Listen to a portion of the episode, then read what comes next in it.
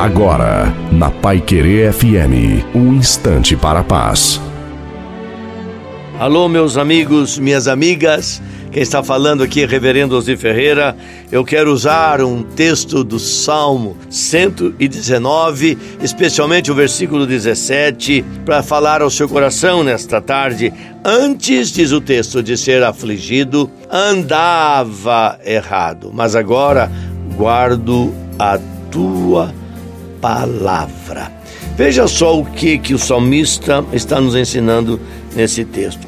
Ele está admitindo que todas as vezes que nós andamos de forma errada, isto é, quando nós seguimos os nossos caminhos, quando nós fazemos as coisas segundo as nossas paixões, seja paixões dos olhos, da carne, do sentimento, nós estamos diante de produzir dentro de nós a aflição.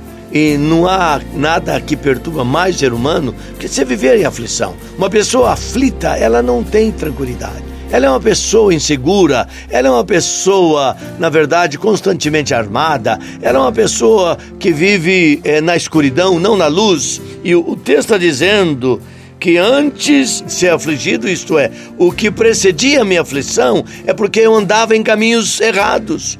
Mas agora quando eu guardo a palavra de Deus, tudo muda na minha vida, porque a palavra me ensina a caminhar nos caminhos eternos, nos caminhos corretos, nos caminhos seguros da vida. É melhor buscar a palavra e o caminho de Deus. Não se esqueça, Jesus Cristo ama muito você.